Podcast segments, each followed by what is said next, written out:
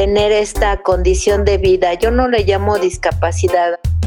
De las personas que tienen esta diferente característica o esta discapacidad, somos todos los demás, no son ellos mismos. Y conocer que son mil millones de personas con discapacidad.